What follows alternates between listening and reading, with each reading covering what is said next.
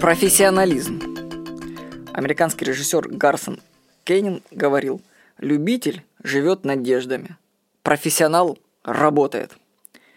Джеймс Эгейт, ну кто-то было, не скажу, он говорит, что профессионал – это человек, который может делать свою работу, когда она ему не по душе.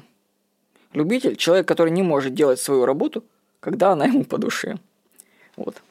Это чем отличается любитель от профессионала.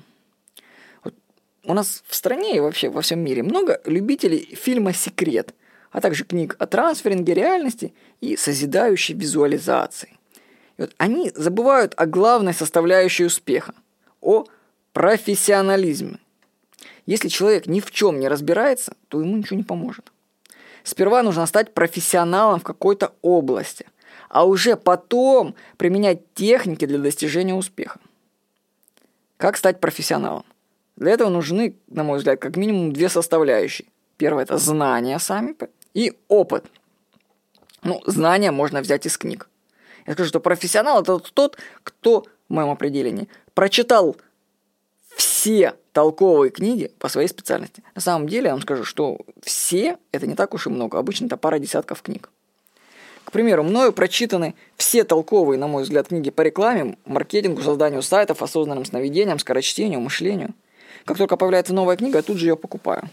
Но иметь прочитанные книги в шкафу – это вообще только полдела. Нужен опыт применения, работа в своей области – и тут уже профессионализм ограничивается какой-то одной областью, потому что остальное как бы чтение получается для общего развития.